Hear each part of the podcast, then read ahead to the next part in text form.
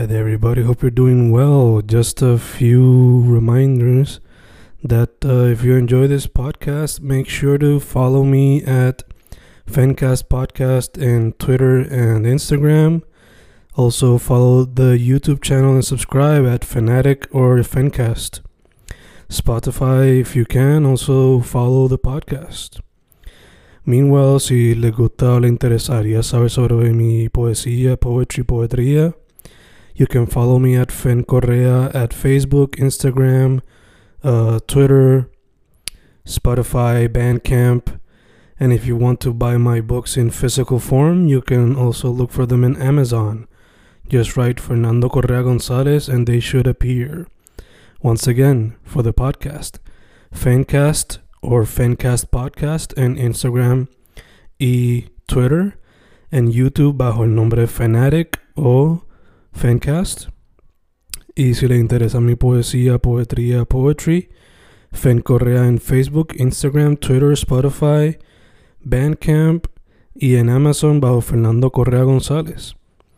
With all that being said, enjoy the interview. Thank you.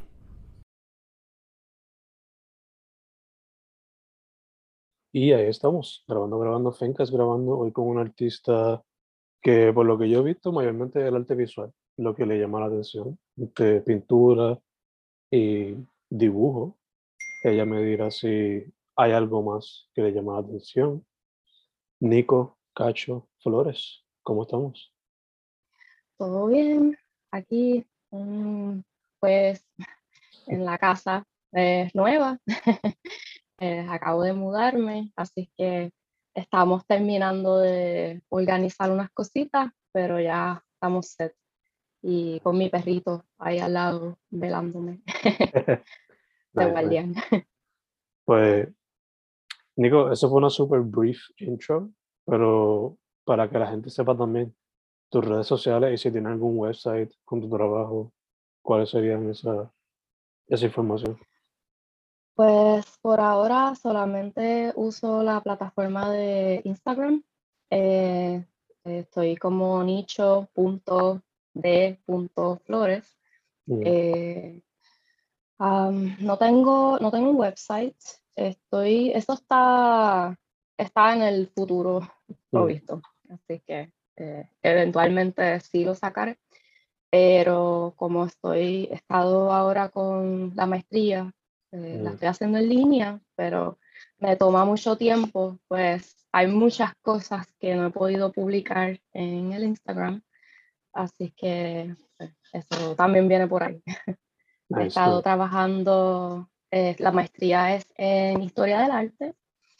Eh, me estoy enfocando, a pesar de que es una universidad americana, mi, yo creo que lo más que me interesa es el arte en Puerto Rico y en particular las mujeres artistas en Puerto Rico. Eh, también me interesa pues, la, la, sociedad, la escena del arte en Puerto Rico, así que eso algo, son unas cositas que estoy investigando eh, dentro de lo que me ofrece la maestría. Este, pero sí, eh, se, fue, se fue la, sí, Estamos de vuelta, se me cayeron en un momento. No, este, caché que, pues, que el tema de tu maestría es la escena eh, arte puertorriqueño. Yo te quería preguntar, ya que estamos en ese tema, por lo regular esto va al final de la entrevista, pero te pregunto, basando en tu experiencia y en lo que has podido investigar y, you know, experienced, eh, ¿cómo ves la escena del arte en Puerto Rico? Ah, bueno, este, la escena es bien variada, este, pero eh, hay, yo creo que hay, un poco de, de dos cosas eh, pasando. Hay muchas personas que son bien dedicadas, tienen como ese drive eh, propio de hacer las cosas y de ellos mismos, ellos mismos se estimulan, ¿verdad? Este, pero también hay otra parte que no se esfuerza lo suficiente. Yo creo que esto tiene que ver mucho también con la, la sociedad de el instant compensation, que, ¿verdad? Yo creo que el capitalismo tiene que ver un poco con eso. Este, creo que se llama instant gratification. Entonces, eso se ve mucho en las artes, eh, especialmente en Puerto Rico, donde vivimos en esta condición, así que tenemos que, pues, todo es dinero, dinero y moverse y branding y promocionarse por aquí. Y en Instagram ahora mismo, por los algoritmos, uno tiene que estar publicando cosas diariamente porque si no, no se mueve, se queda ahí estancado. Este, y eso es lo que, algo así es lo que yo estoy viendo en las artes. Y hay una parte que sí se preocupa muchísimo por la calidad y el drive de seguir trabajando y seguir como nutriéndose de lo que está pasando. Este, y son más abiertos a pues, críticas constructivas, comentarios de otras personas y no solamente por los fans, pero por ellos mismos mejorarse, aunque a las personas no les guste. Eso está esa parte y está la parte que es como que, ok, voy a vivir por los fanáticos, voy a, eh, voy a hacer las cosas porque se venden, porque se mueven, porque a las personas les gusta. Y yo creo que ahí está como, hay una línea bien finita y ahí está, ahí en el medio estamos nosotros, como el, arte puertorriqueño. Así que eso es algo que estaba explorando en mi último escrito, eh, perdón, en mi último escrito, es que estaba pensando que como tiene que ver con crítica del arte, pues se me mezclaron las palabras. Pero sí, eh, sí, pues nada, por ahí podemos seguir elaborando después si te interesa. For sure. Eh, te pregunto, dado ese tema, que porque estás estudiando historia del arte, ¿te ves como educadora de la historia del arte? ¿Te ves como researcher, como documentarista, como eh, hacer gestión cultural? Un poquito de toda. ¿Qué te ves haciendo con eso? Y además de que pues, eres artista como tal, pero ese otro lado que es más quizás educativo de ser una persona documentarista. Ok, pues eh, a mí me gusta definirme como una persona multidisciplinaria. Eh, no me quedo en una sola cosa y siempre quiero hacer todo a la misma vez y eso a veces como me estanca un poco. Este, pero de que me fascina escribir y quisiera seguir elaborando sobre este tema, sí, eh, me encanta. Siempre, yo creo que desde la adolescencia me encanta escribir y cuando de verdad encontré ese drive fue cuando estaba escribiendo la tesina, eh, graduándome de la Escuela de Artes Plásticas. Y dije, coño, esto, yo puedo hacer esto. Y después el último escrito fue también como ese empujón, como, ok, tienes que seguir, tienes que seguir y tienes que decir las cosas que nadie se atreve a decir. Así es que, ¿verdad? Pero también me fascina dar clases, me veo como educadora y de verdad que cuando yo veo que mis estudiantes se, como me traen algo o se ponen a trabajar por su propia cuenta, es como, ok, eso me llena, ese impulso que yo les di, esa, esas palabritas de, mira, puedes cambiarle estos colores, puedes hacer que esto armonice más con aquello, pues eh, funciona como funcionó y como ese amor y cariño y esa paciencia también, porque hay que tener mucha, eh, pues me, me llena, me llena educar y me llena pintar y dibujar. Así que estoy tratando de establecer como un equilibrio entre las tres cosas y es un poquito eh, challenging, pero este, de, las tres, de las tres partes me llena. Yo creo que eh, me gusta escribir, pero si lo tuviera que poner así como en un ranking, pues sería pintar, dibujar, después educar, después escribir. Gacho, gacho, te entiendo. Yo estoy igual como que, si fuese por mí, sería todo el tiempo escribiendo poesía y cuentos cortos, pero me encanta también hacer el podcast y me encanta hacer reseñas de música independiente, o un balancing act que es difícil hacer. Además de otros proyectos personales que no le gustaría hacer, como algo que quizás te puedo mencionar después de la interview. Este, Mencionaste dibujo y pintura primero, so I gotta ask, este, tu origin story. ¿Fue cuando chiquita pintando las paredes? ¿Te dieron papel y empezaste ahí? ¿Cómo fue la cosa? Pues fue, es, es como medio, es, it's a simple story, pero a la misma vez tiene muchos obstáculos. Mm. este, bueno, un solo obstáculo, pero yo estoy overcoming that one.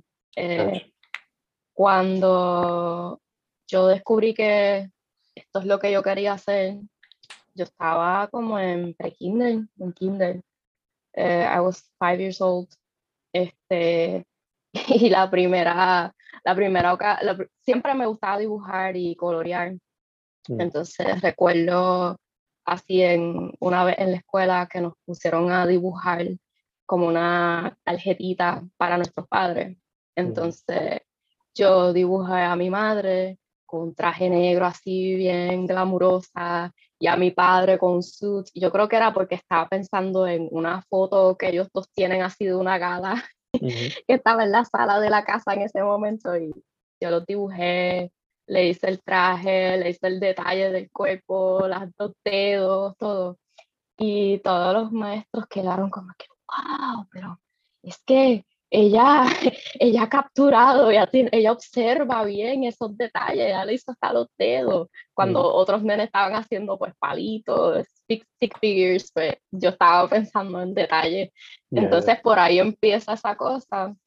Este, mami eventualmente me puso como unas clasecitas de dibujo eh, que ofrecían en el pueblo de Cagua para ese entonces. Yo creo que estuve yendo ahí como un año, dos años, algo así.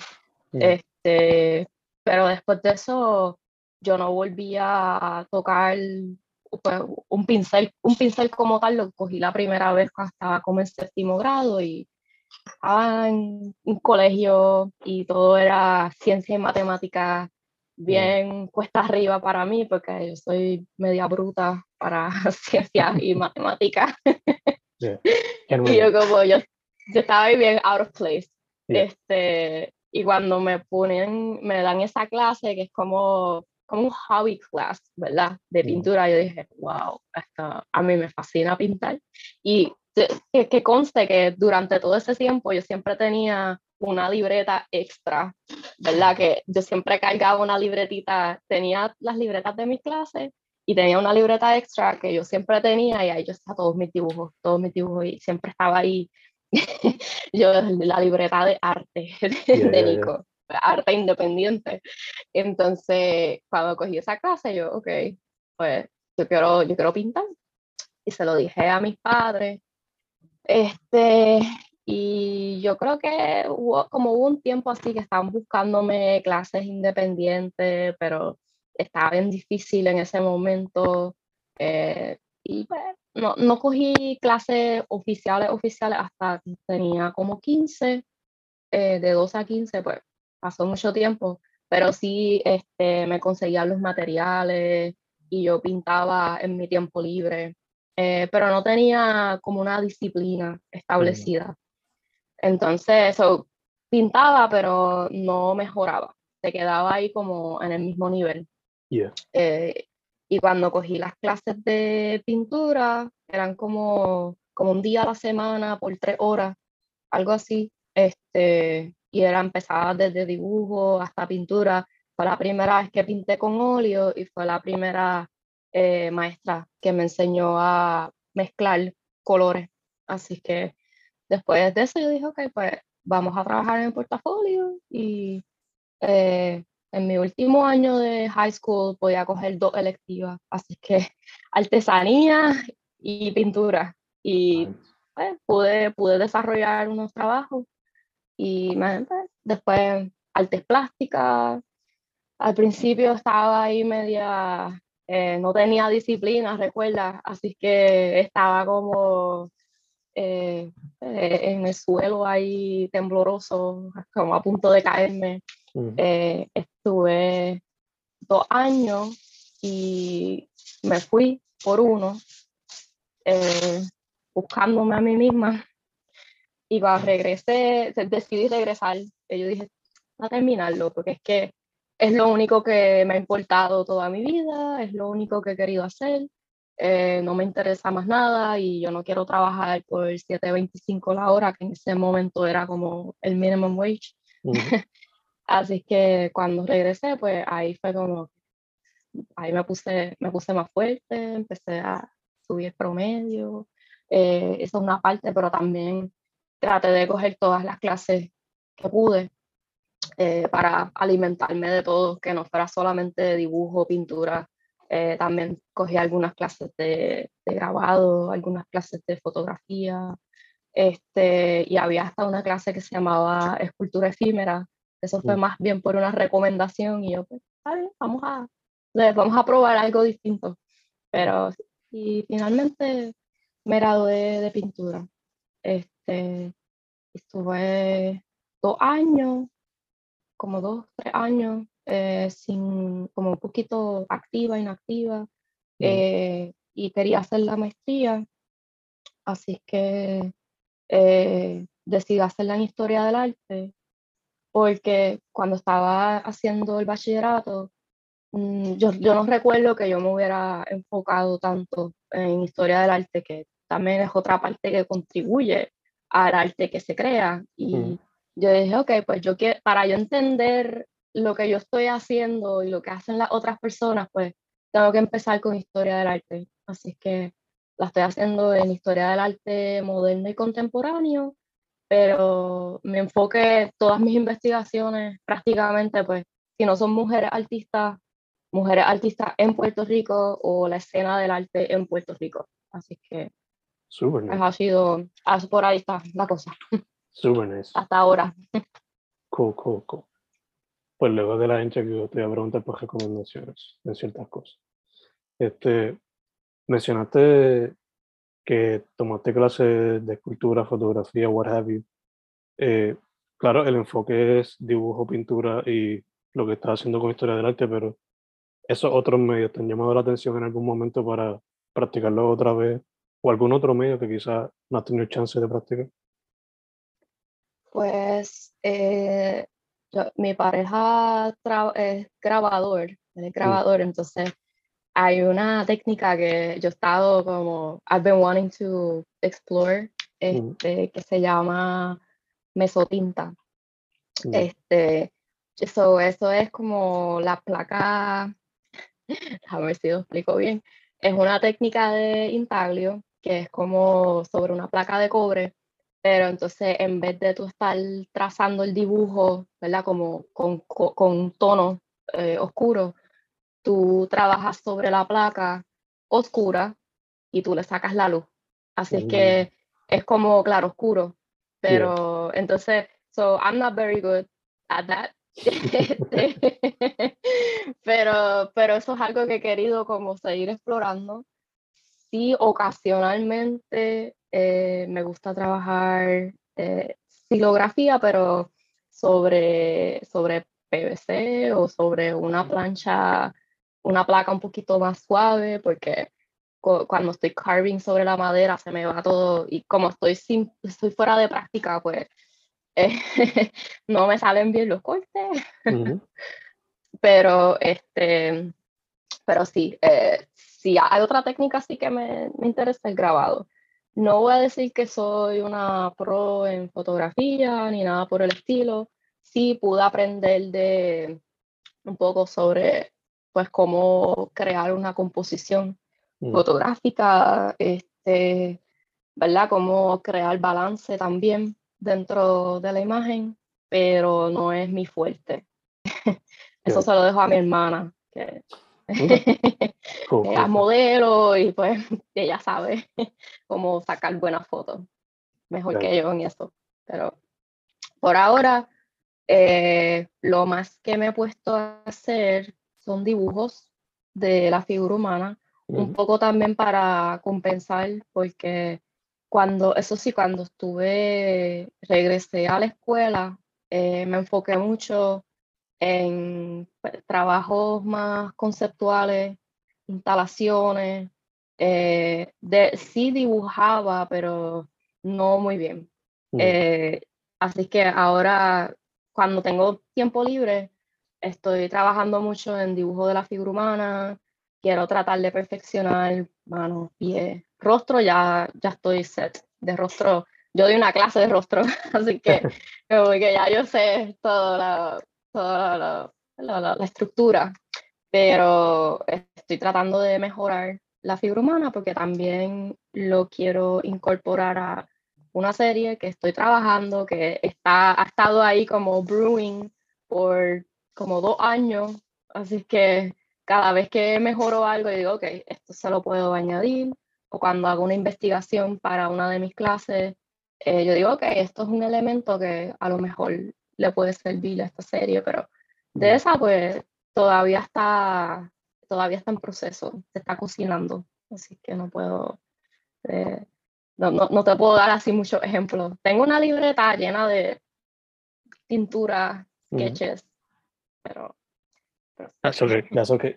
De hecho, me contestaste ya una pregunta que te iba a hacer, que era like, que he notado que muchos de trabajos son figuras humanas o portraits, pero ya, ya contestaste eso, te pregunto entonces, ¿cómo se ve el creative process? Like, ¿Tienes ciertas personas que te gustaría hacer un dibujo de, o simplemente haces como un taller de una hora, hora a una hora y hacer el dibujo al momento? ¿Cómo funciona ese proceso creativo?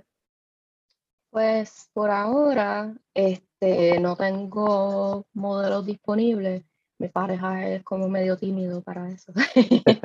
Pero este, me uso a mí misma mm. eh, mayormente. Eh, me tomo fotos, eh, trato de que la luz esté just right para que se vea todas las articulaciones, los músculos, las coyunturas, que eso es algo que I'm trying to, pues, estoy tratando de agarrar.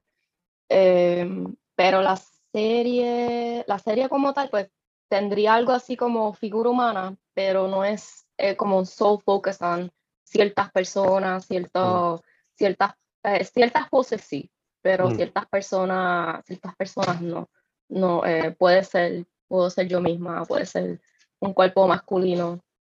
Este, la, la idea es que quizás yo no lo haga tan...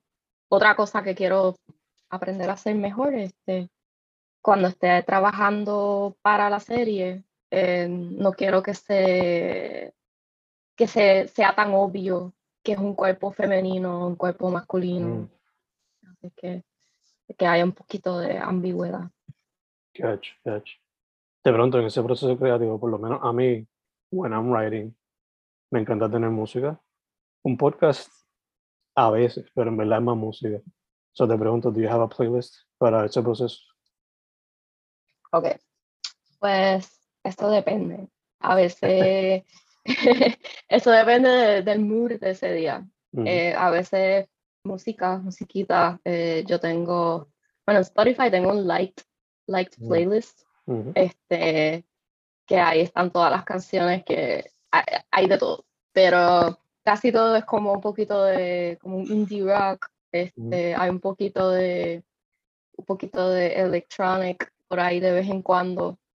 Ahora, este, últimamente me gusta escuchar mucho a este es como un DJ, eh, Mark Revillet.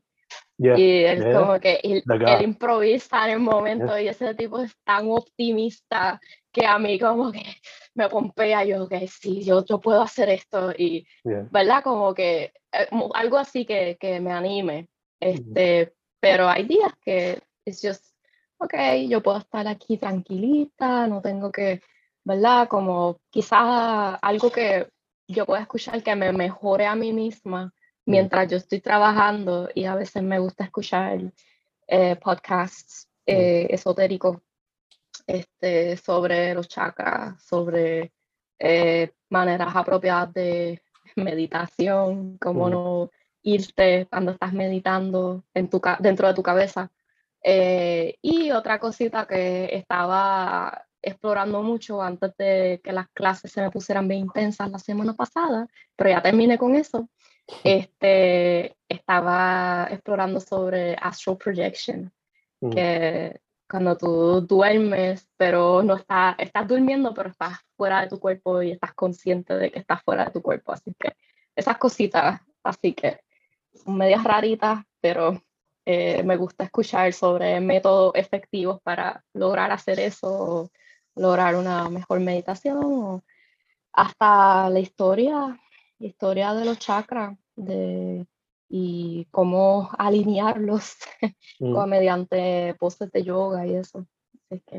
Sí, Te pregunto también, ¿eso es algo que, que quizás te gustaría explorar en el futuro, en tu trabajo? Ese es el plan. Mm, Ese es el plan. Interesting, interesting. It's funny porque por lo menos para mí, a veces pues tengo un playlist en shuffle eh, o simplemente pongo un álbum porque me gusta escuchar álbumes de, fin, de principio a fin. Pero cuando se trata de podcast, pues más como que comedy podcast. So, por ejemplo, qué sé yo, escucho Your Mom's House y pongo Ah, una sí. Sí. Escuché la entrevista que le hicieron a Marco Revillé, por ejemplo, y me lo va a hacer un rato. So, Brutal. Para que la gente vea que creative process son súper diferentes de artista en artista. Pero siempre es interesante verlo, porque uno aprende y quizás intenta cosas nuevas en ello. Ahí volvimos, creo. Yes, yes. Ok. Ahí volvimos. Sí, sí. Nada, te quería preguntar, eh, ahorita hablamos después de la escena del arte, pero también te quería preguntar, eh, ¿hay algunos artistas con los cuales quizás te gustaría colaborar en algún momento, sea este tipo de conversación así, o pidiéndole feedback o en algún futuro proyecto más ambicioso? Eh, sí, ahí, ok. Ah, así como at the top of my head, este, ahí esta muchacha se llama, a mí me encanta las pinturas de ella, eh, se llama Ana Carolina. Ella Mm. estudió en la Escuela de Artes Plásticas también, and she's just brutal, como con la técnica de acuarela, y salen unas cosas preciosas. Y yo sé que como cuando yo veo ciertas cositas, ciertas pinturas de ellas que son como de los sueños, ella le gusta, me parece que el surrealismo, el tema de la mitología, un poquito la sirena o de Mm. la- los mitos y leyendas, este, y también le interesa, pues, obviamente, los temas puertorriqueños y a veces hace unos paisajes preciosos o coge frutos, frutos típicos de Puerto Rico, flores, eh, naturaleza típica de Puerto Rico. Este, yo digo como que, ok, this is- esta es alguien que, que a lo mejor en el futuro pudiéramos tener una conversación, pero hay, como yo veo el trabajo de ella, yo la admiro tanto y este, yo creo que, ¿verdad? Como at the top of my head, esta, esta es la persona, ¿verdad? Que, que me viene a la cabeza. Este, quizás me puede dar algunos pointers Ujú. de cómo ella se mantiene produciendo, produciendo, produciendo y también tiene tiempo para dar talleres, tiene tiempo para vender su, su obra, así que, este, y pues, y yo creo que muchos temas en común, como muchas cositas así que yo yo, wow, esta, esta exploración está bien cabrona, y esta Ya, ya. muchacha está, está brutal. Este, y así yo no puedo pensar así en otra, otras personas ahora mismo. No se me That's okay. ocurre, no se me ocurre nadie. That's okay, that's okay. Eh, mencionamos que pues, te gustaría en algún momento explorar lo de Astro Projection o chakras en algún futuro proyecto. Estás trabajando en la maestría. Eh, estás haciendo la serie de la anatomía humana. So te pregunto, any other goals or projects que tengas en mente para maybe this year or next year? Ok, pues eh, sí. Eh, bueno, eh, sería, yo creo que va por esa misma va- trabajo I can get done en el mes de julio hasta finales de agosto. Este es el break que tengo de mis clases de, de maestría. Este, después empezó de nuevo, pero ya ese es el último, eh, sería el último año. Así que sería ver cuánto trabajo puedo desarrollar en este, este corto periodo de vacaciones este, para terminar la maestría y eventualmente sí me gustaría poder dar clases porque yo creo que esa es, me gusta hacerlo y también es la manera de, de poder sustentarme. Mm, este, porque yo no, no soy mucho de vender trabajo, este, tampoco publico mucho, así que eso tiene que ver, tiene algo que ver. Ahora todo es publicar y publicar. Eh, pero sí, eh, pintar, de- desarrollar el principio de la serie, terminar la maestría, para terminar la serie. Eventualmente veremos a ver si la puedo exhibir. Eh, ¿Y qué más? Nada, eh, maybe, eso depende.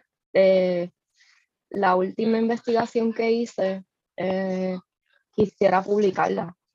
Eh, de eso va a depender, porque es que hay unas cosas que son bien harsh mm. sobre el sistema educativo de Puerto Rico, el sistema educativo en las artes de Puerto Rico y cultura, así que hay que ver si la gente quiere sacar el tiempo para leerlo.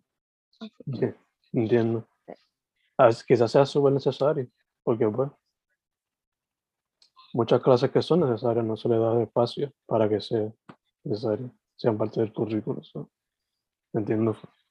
Este, y más siendo un maestro de inglés, porque teniendo 80 estudiantes, casi 90, no todo le va a interesar el inglés. A algunos le va a interesar las artes, otros educación física, whatever. So, you know, quizás los que no se desarrollan bien en mi clase o matemática o whatever, pues se desarrollan mejor en artes visuales o en teatro o lo que sea. Y esas clases, pues, no se les da el espacio como se les daba antes. Que, aunque sea una electiva, pues estaba ahí. Ya hay escuelas donde ni la están dando.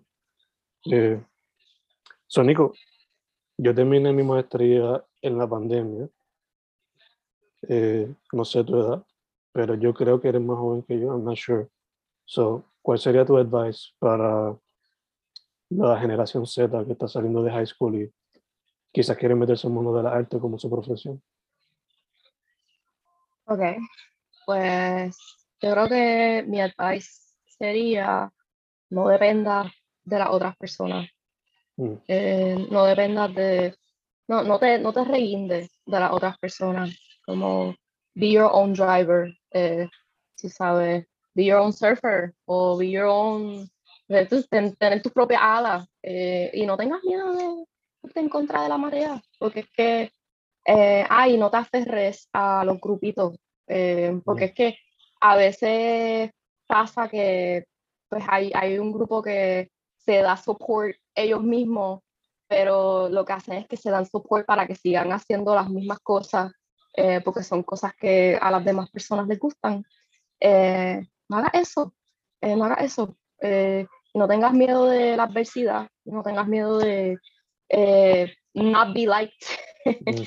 not be liked by a lot of people, porque demuestra que no tienes miedo de, de ser honesto eh, de ser honesto y también eh, no tengas miedo de ser crítico contigo mismo, porque, ¿verdad? Eso es lo que nos ayuda a crecer. Eh, a veces recibimos good advice y bad advice, pero al final del día, pues uno decide. uno decide qué es lo mejor para uno y de verdad que entre menos te aferres a las otras personas por ese advice y aprendas a, confiar en tus instintos propios, pues yo creo que más lejos puedes llegar. Eh, y más honesto puedes ser contigo mismo. Y don't try to be famous. don't try to be famous. Este, porque puedes perder tu propia identidad. For eh, sure. Yeah. for sure, for sure, for sure. Yeah.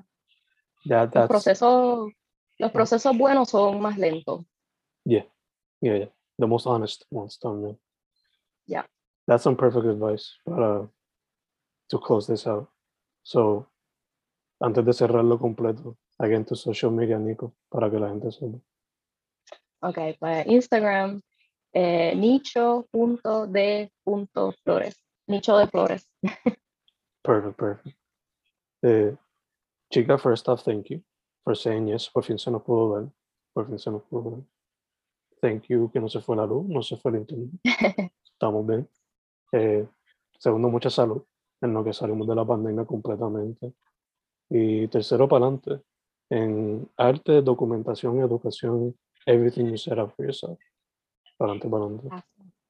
Gracias. Y gracias a ti por eh, darme esta oportunidad de expresarme un poquito. Eh, gracias por la paciencia. que yo sé que la semana que, que, íbamos a hacerlo, como que se me puso los huevos a peseta, pero su gracias por la oportunidad y eh, sigue, sigue creando esta cultura donde el arte puertorriqueño puede seguir como flotando, porque de verdad que no mucha gente, yo no conozco de otros podcasts, eh, yo creo que, que, que tenga sustancia, que hable sobre las diferentes formas en que el arte se manifiesta en Puerto Rico. Así que, good luck on that, eh, y que y, no pierdas el ánimo, sigue haciéndolo, sigue haciéndolo. Su nombre es Nico Cacha Flores, nicho.d.flores en Instagram. Chica, thank you, thank you, Gracias.